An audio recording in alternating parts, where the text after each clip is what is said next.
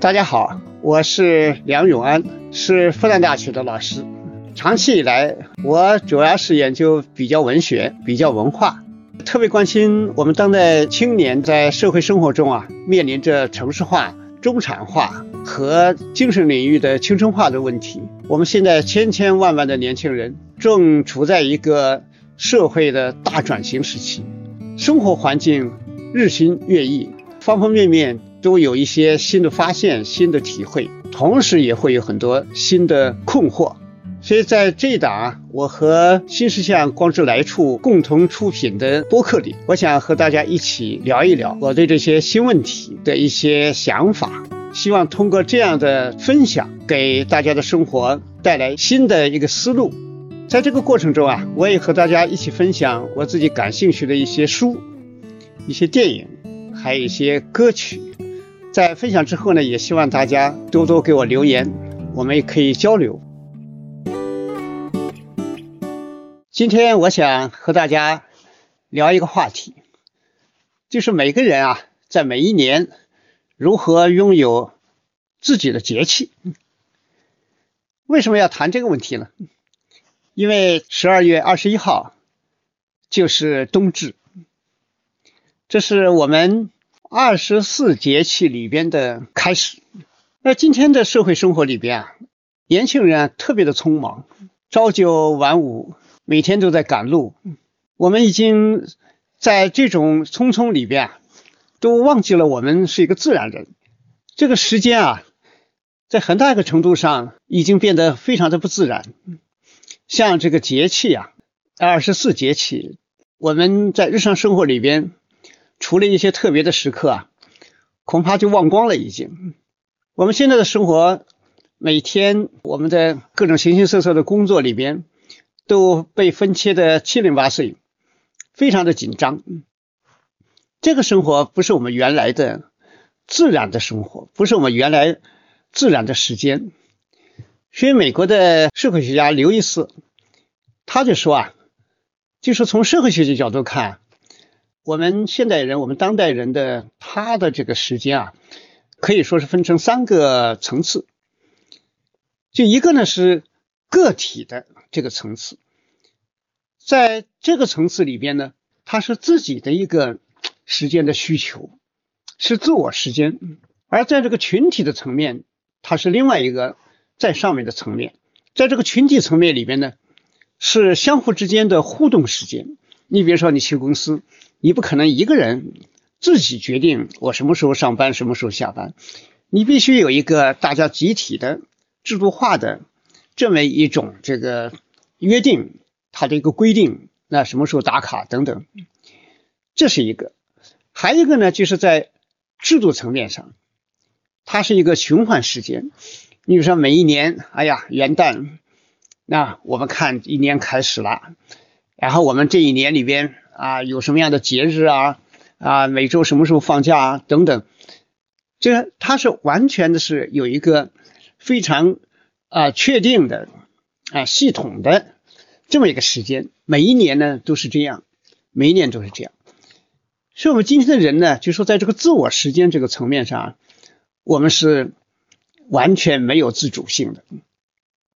这个自我时间，我们希望做什么，或者我们希望去做一点自己喜欢的事儿等等，这样的一种决定权，那是非常小的。所以这样的一个生活里面啊，我们都有点觉得不由自主，很被动。就像法国思想家福柯他分析的，就我们现在的人都是被分切的、被分割的，是破碎的。然后呢，被不同的组合到啊不同的那种啊公司的运行啊，啊或者说是啊那种文化的运行啊、政治的运行等等，人都被重组了啊，都被安置在各个不同的板块里边。然后你遵循着那个板块的它的那个规定性，所以你的时间呢是已经是完全是失去了这自己的那种自由度，所以我们就很忙啊。这个忙呢，在很大的程度上，那它不是我们发自内心的这样的一种喜欢，这样一种需求。这个问题啊，其实在古代社会就。有深深的体会了。你比如说我们的《论语》，《论语》它的第二十九章叫“先进”。这个“先进”里面，我觉得特别有意思，就是孔子啊和他的四个学生啊一起聊天儿，孔子就说了，说想听听大家的志向，你们最想干什么？结果这个子路啊性格比较急，哎，往往比较喜欢抢先，而且他还挺有钱。他说啊，他很有信心，将来呢很想去管理一个人口很多的国家。嗯那另外一个弟子呢叫冉有。他呢，平时就比较低调。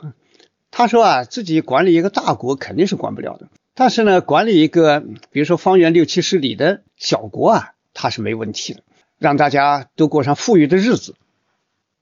那么还有一个学生呢，叫公西赤，他是一个执行型的人，他就喜欢做一些那些主持一个礼仪呀，啊，然后呢去做一些礼节性的规范呐，特别在祭祀啊。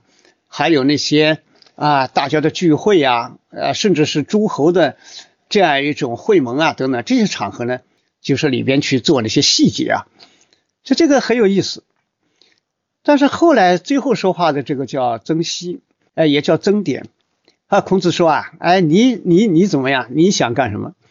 结果呢，这个曾点呢，在旁边本来正弹着琴呢，他听老师这么一问呢，哎呀，他就把琴放到一边去。他就跟孔子说啊，哎呀，我不知道该怎么说，不知道是不是适合说。后来那个孔子说啊，那你就说吧，各言其志嘛。后来曾点说啊，哎，我就喜欢在晚春时节啊，天气更暖和了，我就穿上那个比较薄的衣服啊，然后我就约上五六个好朋友，带上书童，然后一起呢到那个沂河的边上啊游泳。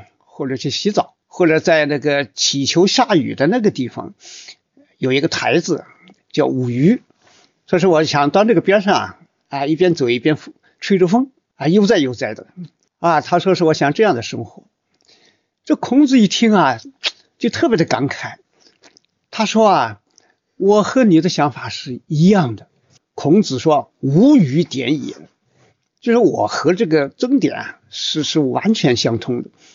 你说这个孔子啊，忙忙碌碌带着弟子到处天下乱跑，去搞科技复礼，但他内心深处向往什么呢？向往的是，哎呀，这个晚春的时候可以，哎呀，那么舒畅的享受这种自然的快乐。所以你看这个孔圣人啊，他都这样，就渴望和自然一起，随着自然的节奏去生活。其实这也是我们农业社会里边。人们的普遍的生活的需求，我们作为一个自然人和大自然的变化应该是一体的。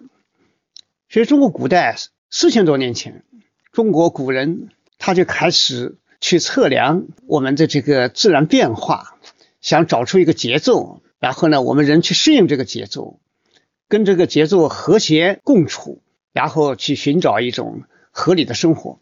所以我们说，中国就有了一个什么呢？叫二十四节气。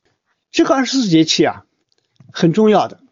早前的时候啊，它是按照北斗七星看这个季节的变化。所以你看那个北斗七星啊，那个特别是那个斗柄那个地方，就是如果它那个斗柄指向东，那就是天下皆春；如果那个斗柄呢指向南，那就是天下皆夏；那指向西呢，就是天下皆秋。指北就是天下皆冬，所以这个叫星辰历。那么这个这个东西还比较比较大概吧，还不是很细。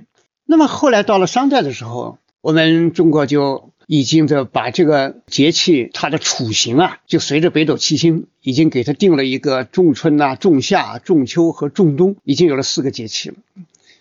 那么后来到周朝呢，啊，就开始有了新的变化了，他们就有一种叫那个圭表。这么一种东西，这个圭表呢，就是在地面上立起一个标杆或者是个石柱子，然后看它的影子。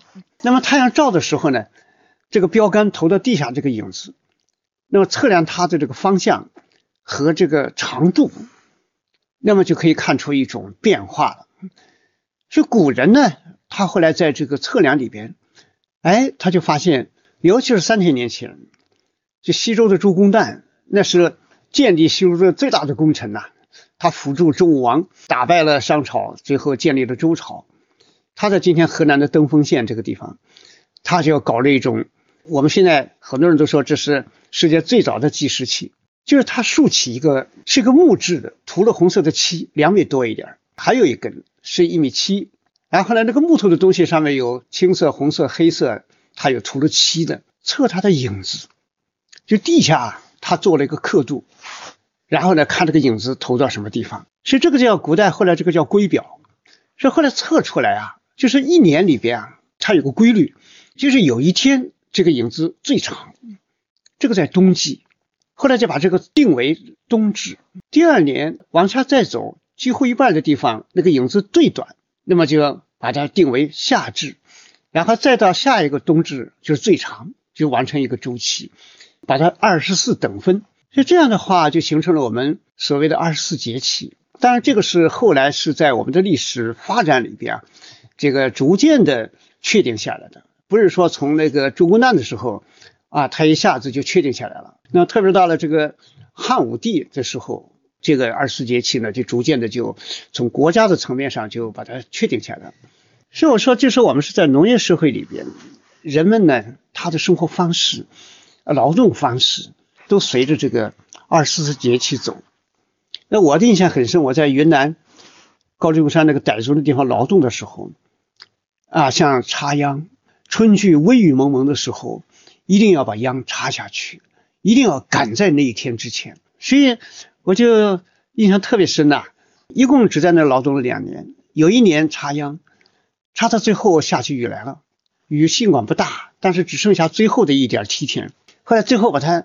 一下子到了傍晚的时候，全部插完，大家那个欣喜啊，那个心情啊，啊，欣喜那种高兴啊，因为辛苦了不少时间了，那个那个一大坡的那个梯田，然后把它最后插秧插完，所以这是我们说这个节奏里边呢，我们尽管也辛苦，但是我们是是和这个自然一起呼吸的，所以从这个四节气里边，我们也有一种四季感，有一种节令感，那我们的节奏呢？也就获得了一种很大的一个感应，就是跟自然的感应。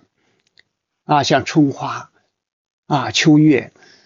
是南宋的时候啊，有一个无门会开禅师，这当时是非常著名的。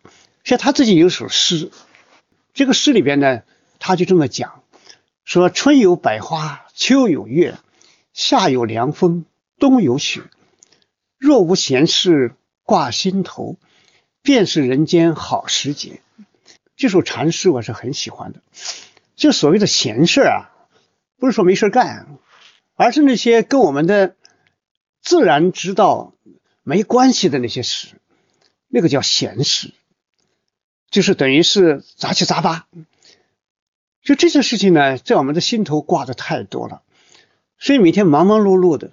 就已经没有一个自己的秩序，没有自己的一个节奏，所以这就是个大问题了。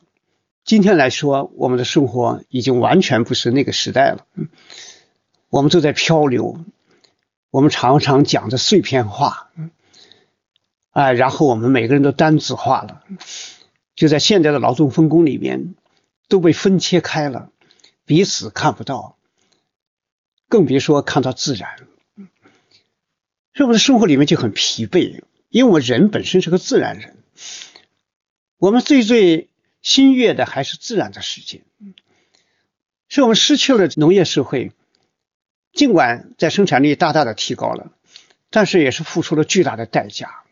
还有我们奋斗一生，好像也获得了我们的一些啊成绩，获得了我们的一份啊还可以的生活。实际上，你失去的恐怕是更多。所以，这就我们今天啊，我就说，我们是活在什么时间里边呢？可以说，我们从社会学角度看，我们往往就活在一个群体时间里边，啊，就是是在一个互动时间里边，我们没法自己决定时间，而且我们是活在一个循环时间里面，一年又一年。我们都是按照那个规定的时间节奏走，工作啦、放假啦等等等等。所以一到春运的时候，我们中国啊，像二零二零年都有四亿多人在路上匆匆忙忙的赶赶这个春节啊，但是我们要从四面八方去赶，所以特别的苦啊。今天来说，我们已经是不活在自然世界里边，我们是活在社会世界里边，对我们来说是有太大的压力了。嗯，所以，我们今天的人类发展，特别我们作为一代年轻人，如何建立起一个生活？这个生活里边呢，既有社会时间，但是同时呢，也有自然时间。那我们作为中国人来说，什么是自然时间？我们有这么好的二十四节气，我们还是非常值得。去好好的珍惜的，去好好的去体会啊！你比如说二十四节气里边啊，它比如说立春、雨水啊、惊蛰啊、春分啊、清明、谷雨等等等等，这么多。我们不是个农民了，我们没有办法去真正去按照农事这个节奏去生活了，但是我们在精神上。心灵上、文化上，是不是我们可以建立起自己的一个二十四节气呢？我们到了一个节气，我们可以做一点符合自然之道的事情。你比如说大暑这个节气，就二十四节气的其中的一个，一般都在阳历的七月二十二号到二十四号之间啊，这个时候开始。那么这个大暑之天啊。是非常的炎热的，我们的心气都比较焦躁，尤其是还要上班，哎呀，那个时就很难过了。所以这个时候呢，我们能不能做一点这个，哎，这给我们的心灵上这个时节，我们知道今天是大暑了，你比如说你可以读一点有关大暑的古诗嘛，你比如说唐朝诗人白居易，他写的这个有一首诗啊，叫《萧夏》。这个萧夏写的就是这个，呃，大暑季节。这个大暑季节呢，你看他是怎么想的呢？你看他这里写啊，说何以萧凡暑，端居一院中，眼前无长物，窗下有清风，是吧？热散犹心静，凉生唯始空。啊，这首诗，特别是这一句“热散由心静”。就是我们在夏季的大热之天啊，大暑之天，哎，我们呢要恰好在这个时候，我们散热的一个最好的办法就是心静。就是在这个大暑季节啊，这个散热的最好的办法就是心静。那心静呢，一个其中的一个很好的方式就是读书，安安静静的读一点书。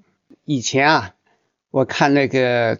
呃，作家的回忆啊，你看作家余华，他以前在浙江海盐啊，小时候也是夏季大暑之天啊，很热，家里很热，啊，他们家在医院里，哎，他你看就看书，喜欢看书，喜欢在医院找个阴凉的地方静静的看书，说人的精神上、心灵上呢，就会。有一个自我的沉淀，所以这时候呢，就有个成长包含在其中。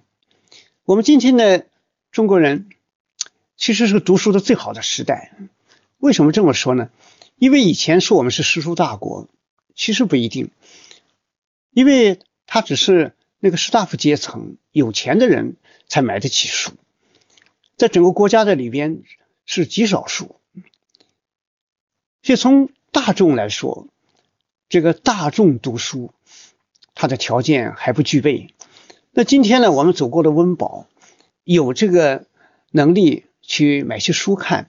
而今天我们时间被分切掉了，都是所谓的这种碎片化的生活里边啊，我们难以去看一点安安静静的去看一点比较厚的书。所以在这个大暑之日，其实我我觉得可以提醒一下自己，就这个时候呢。我们通过读书，让自己有一份内心里边的自在啊，有一份虚静，那这就是个非常好的一种生活方式，一种很好的生活的细节。每到一个节气，其实我们都可以想一想，我们自己知道今天是什么啊？今天比如说立秋，今天白露。那么我们这个时候呢，哎，给自己设定一点，或者是努力的去做一点什么事，啊，或者是听点音乐啊，啊，或者是在这个月光下走一走啊。我们现在比较明显的，你比如说中秋，哎，我在呃复旦大学里边啊，就特别的有一种感怀。为什么呢？就这一天，在我们学校的主楼，就三十层的光华楼下面是个大草坪，这是全校很多学生啊。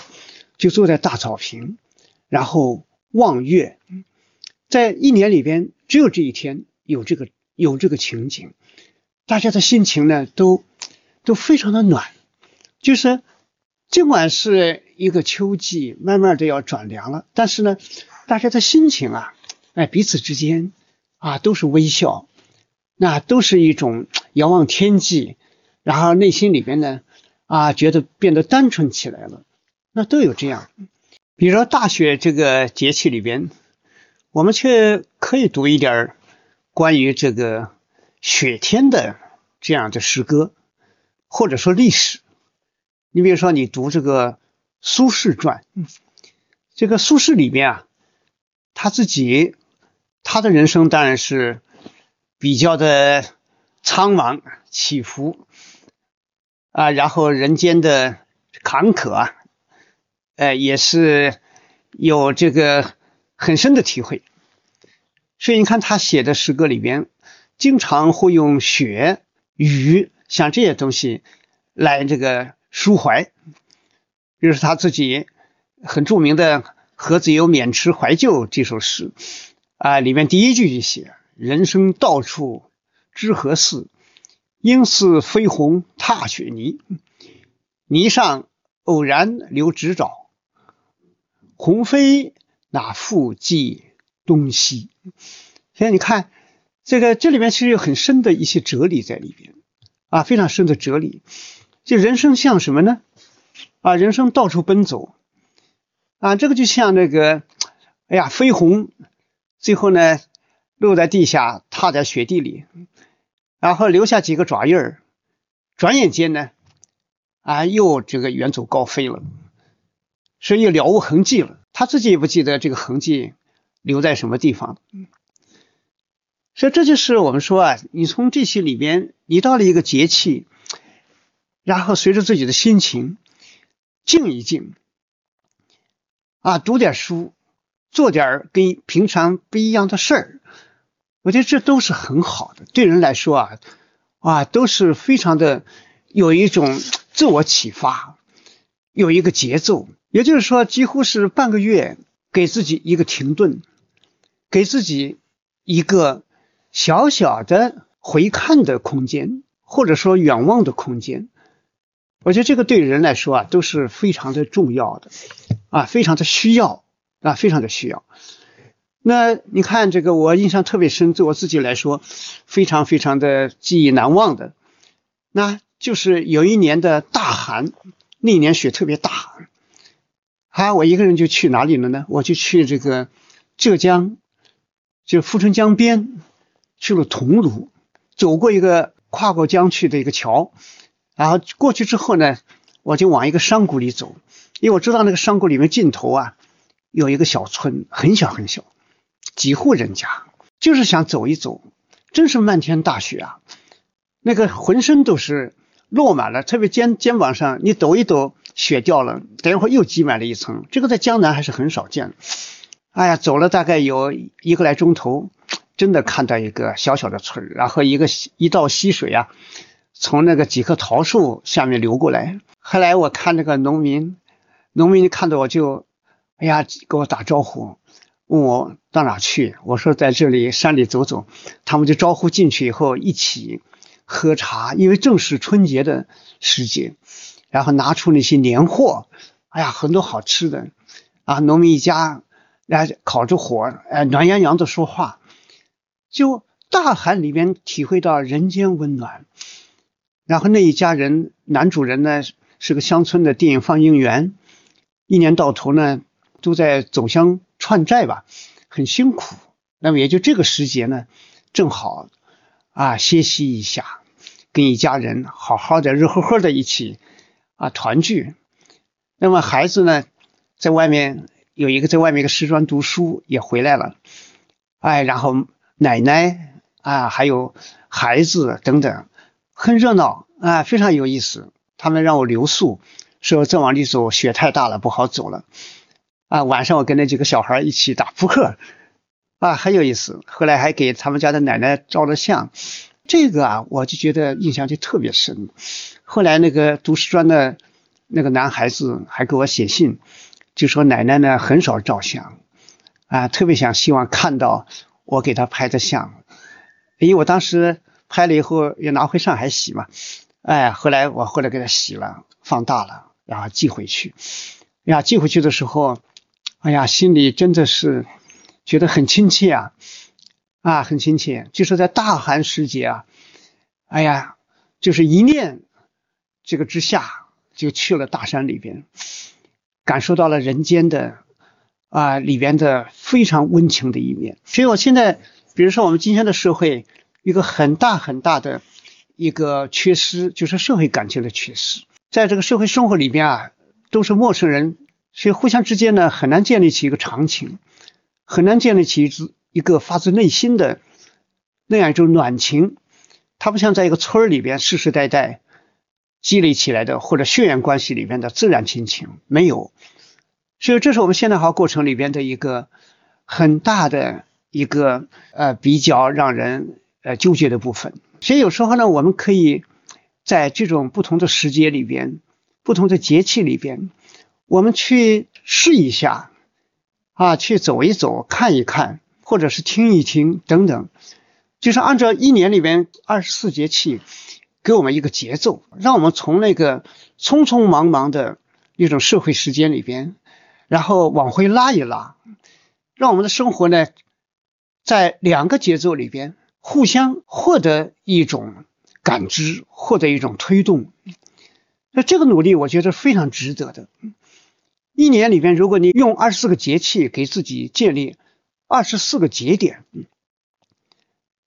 然后在这个节点里边，你去稍微的进行一点位置的移动，就说你的心理位置的移动或者思想位置的移动啊，去看一看我的生活怎么样啊，体会一下我到底喜欢怎么生活。所以这就是我们说今天我就在想啊，二十一号。是冬至，二十二号呢，我也在一个场合啊做一个跨年演讲，哎，在这个演讲里边呢，对明年或者今后啊做出一种期待，但到底期待什么呢？其实我就想到，我们现代人，我们当下的人，特别的需要有一种向往，就是做一个自然人。什么叫自然人呢？就是热爱自然，然后自己的生活有一个自然的尺度。那么怎么具体的热爱呢？比如说，我们中国政府这个去年啊，在七十五届联大上提出来，中国呢要提高国家的自主贡献力度啊，这个要使我们国家使中国的二氧化碳排放力争于二零三零年前达到峰值，然后努力实现在二零六零年前啊实现碳中和。碳中和这个问题我也不是太理解，我就准备在二十一号这一天啊，好好的读一点关于这方面的书，读一点这方面的文章，因为从大概念上还是好理解的。这个碳中和啊，也就是说，我们这个呃一个国家、企业或者团体或者个人，就在一定的时间里边啊，就是直接或间接产生的这种温室气体排放总量。那一定要通过植树造林呐，或者通过其他的方式啊，然后呢进行节能减排，然后抵消这个二氧化碳的排放。因为二氧化碳的排放，它形成一个什么呢？形成我们大气层里边的一个像个热罩一样的啊，热罩呀，使这个这个整个的气候啊，它产生一个啊巨大的一个气候变暖的这么一个效应。那前几年我去了几次西藏，就西藏你看。它原来那个很多光秃秃的山上，很多地方都绿起来了。为什么绿起来呢？就是因为气候变暖，啊，提升了一点儿。是这样，有一些那个草啊，都原来不适合在往上一点的海拔生活的成长的草，它也开始长出来了。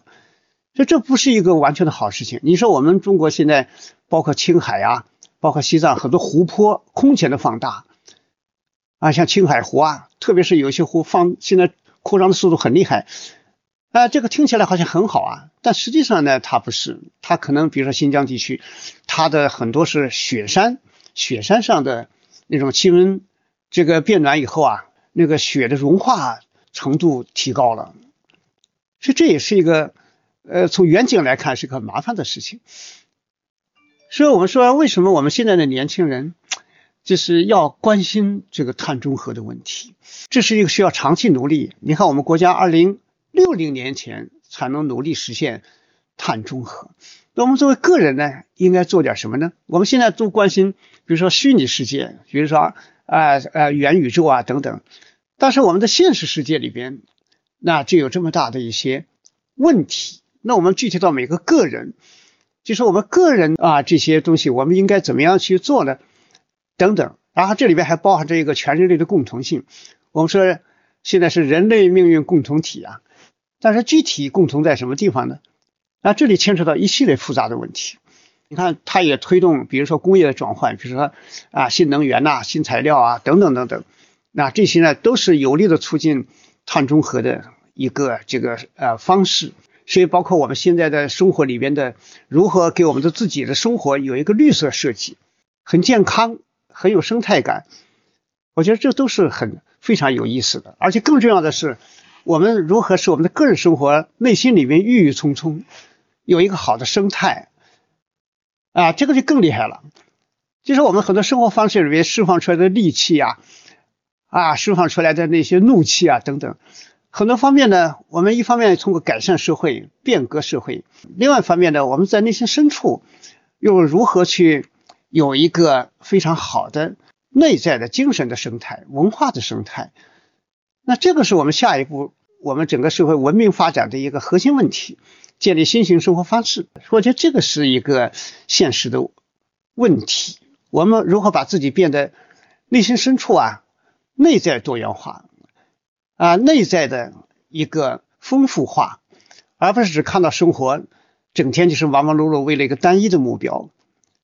有时候啊，视野放大，我们眼睛里边有自然的话，我们这个生活的尺度就有一个自我衡量，就衡量自己到底活得健不健康，是不是值得这样活？那这都是问题啊，都是问题。所以我就想，这个我们今天的年轻一代生活已经面临着一个巨大的转换。十年后、二十年后，这个生活的整个的理念啊、价值观都会发生变化。那其中一个，在这个过程里边，我觉得我们要伴随着二十四节气。二十四节气里面蕴含的哲理，那种我们人与自然的关系，那都是很美好的。农业社会呢，它还达不到那样的美好，为什么呢？因为农业的生产率太低，人太辛苦，所以我们才要搞工业化、搞现代化。但如果我们搞工业化、现代化，又忘记了二十四节气，就是没有方向了，都是为发展而发展。那么这个时候呢，我们也失去了一个，就是人类的这样一个自然本性，失去了我们的自然的节奏，所以既要。努力的去发展我们的现代的经济啊，现代的这种产业，但另一方面呢，也要去努力的去啊，然后让我们在一个内心深处啊，有一个郁郁葱葱的自然，有一个非常好的啊，对我们内心来说啊，就是让我们每天都有心打开的这个这么一种生活，然后每一年都有自己的年轮啊，然后每一个节气里边。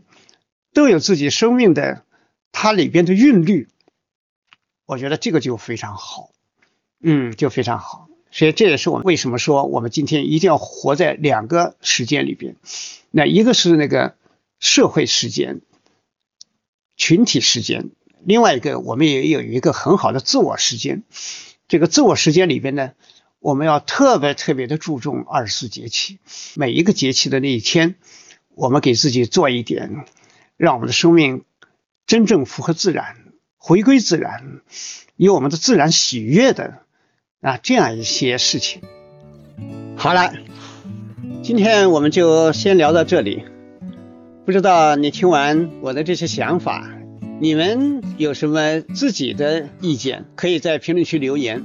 今天呢，也想给大家分享一首歌曲，是美国作曲家、女作曲家 Patti West 她创作的《Five Hundred Miles》。就这首歌曲呢，后来就是在电影《最强民谣》里边作为主题曲，被无数次的翻唱。我很喜欢这首歌曲里边的那种自由精神，在艰难的道路上去探讨自己的一种生活的价值，在艰苦的这么一个生涯里边始终不放弃。我觉得这是我们青年人应该有的状态。其实也是所有的人都应该有的一种生活的勇气。